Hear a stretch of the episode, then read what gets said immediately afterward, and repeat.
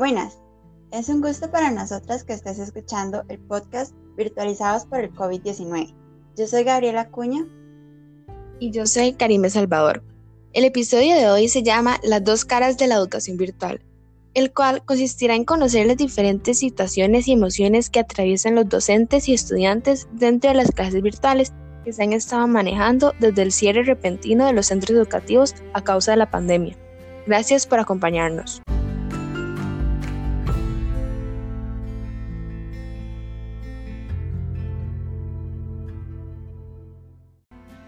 El coronavirus fue declarado oficialmente pandemia el 11 de marzo del 2020 y por su alto nivel de contagios se cerraron todos los centros educativos del país por tiempo indefinido.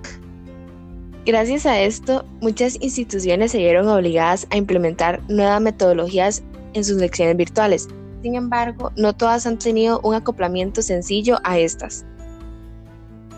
Tanto estudiantes como docentes han experimentado las ventajas y las desventajas de la educación virtual.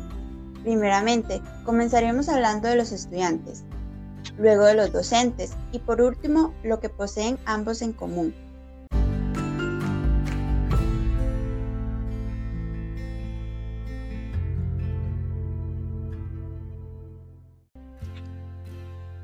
Los estudiantes, por su parte, disponen de muchas formas de distracción en sus hogares. Sus familiares pueden llegar a ser un impedimento para una buena concentración, ya que en ocasiones les hablan o hacen ruido mientras reciben las clases. Además, tienen a su alcance todos sus dispositivos electrónicos, como tablets, computadoras, consolas de videojuegos, celulares y televisión, provocando el uso de los mismos, debido al no control de los profesores sobre ellos y al aburrimiento en las clases. El distanciamiento social ha causado en los estudiantes el aumento de la procrastinación, porque como ya mencionamos anteriormente, las formas de distracción incrementaron, causando que las asignaciones de las instituciones queden en segundo plano. Ellos experimentan ahora más cansancio porque no están durmiendo las horas necesarias y aparte permanecen todo el día sentados frente al aparato electrónico de su preferencia para recibir sus clases, agregando la sobrecarga de tareas, prácticas y lecturas de parte del profesorado. Como es del conocimiento de todos, gran parte de los estudiantes no están entendiendo los temas vistos en clases, provocando poco aprendizaje en ellos y la desmotivación para continuar con su curso lectivo.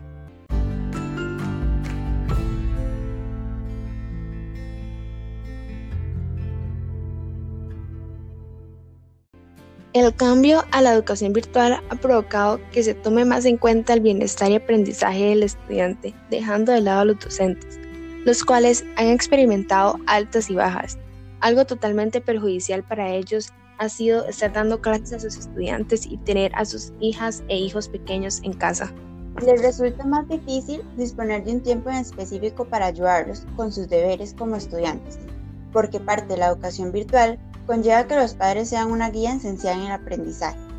Estas pequeñas interrupciones implican que el docente deba pasar más horas laborando a comparación con las clases presenciales.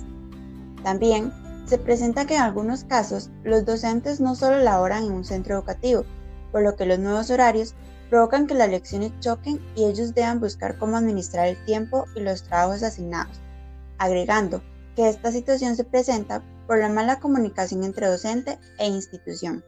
La nueva modalidad de las clases virtuales implicó que todos los centros de estudio actuaran rápidamente para incorporarse a esta y no atrasarse con los temas que deben abarcar durante el año.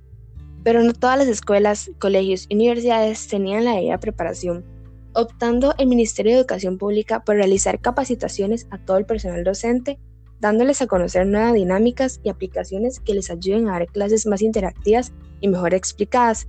Sin embargo, aún así con estas capacitaciones les ha resultado muy difícil acoplarse.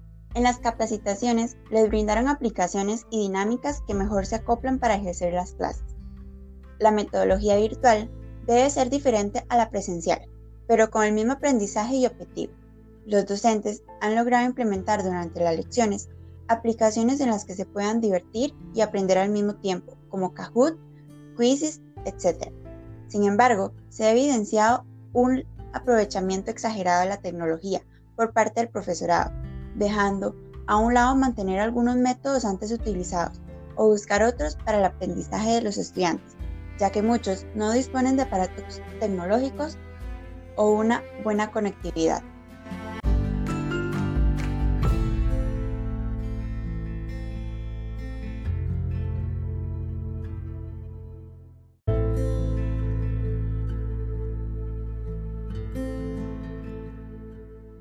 Para cerrar con el podcast de hoy, hablaremos de las situaciones que han pasado tanto los estudiantes como los docentes en conjunto. Empezaremos con la brecha tecnológica que estamos viviendo en estos días y que afecta a miles de familias en el país.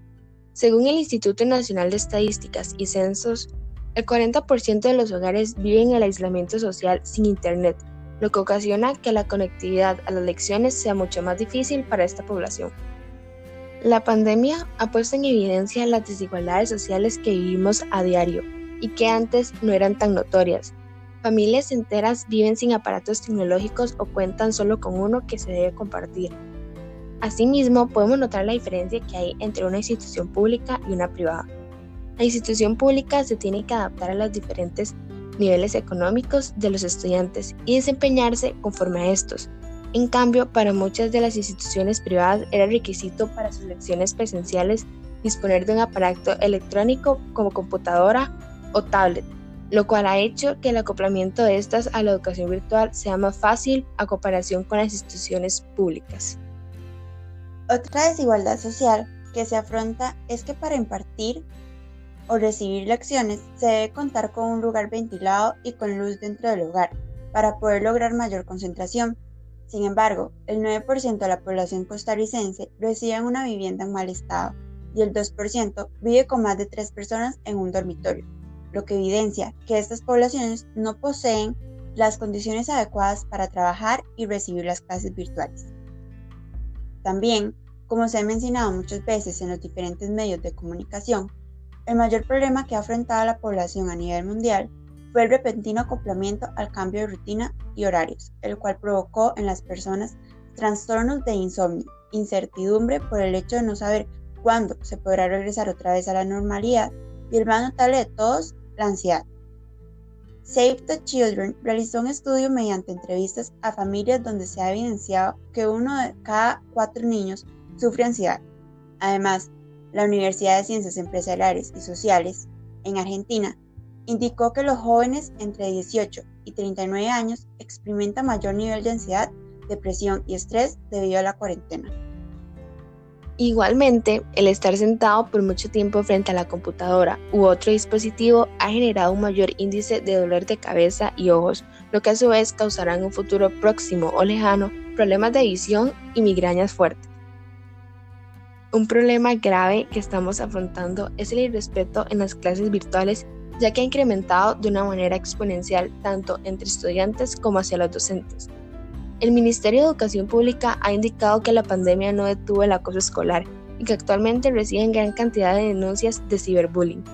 Asimismo, los docentes reportan burlas e irrespeto de parte de los estudiantes, que al impartir sus lecciones por plataformas virtuales se aprovechan y los eliminan de la sección o los silencian, ocasionando que las mismas no se puedan dar de la manera correcta y se pierdan minutos valiosos, como también se colocan sobrenombres que no permite que sean identificados.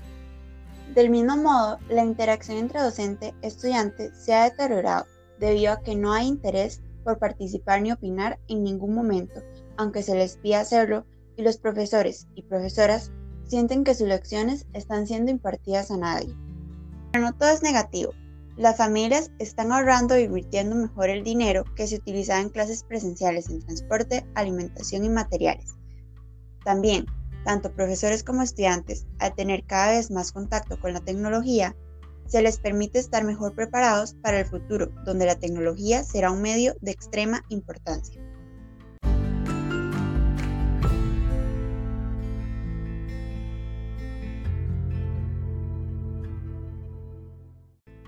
Después de analizar todas las situaciones que trajo el COVID-19 en la educación virtual, podemos concluir que en ambas partes, tanto como estudiantes y docentes, han habido cambios drásticos trayendo consigo ventajas y desventajas que antes no eran vistas o no existían. Lo que se debe realizar actualmente es adaptarse a esta modalidad que poco a poco irá mejorando porque la duración de la pandemia es indefinida y también será una nueva metodología acoplada en varias instituciones.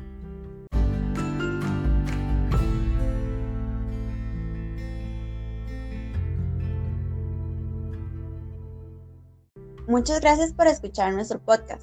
Esperamos que haya sido muy enriquecedor y de su total agrado. Los y las esperamos en el siguiente capítulo y no olviden seguirnos para no perderse ningún episodio. Hasta luego. Nos vemos.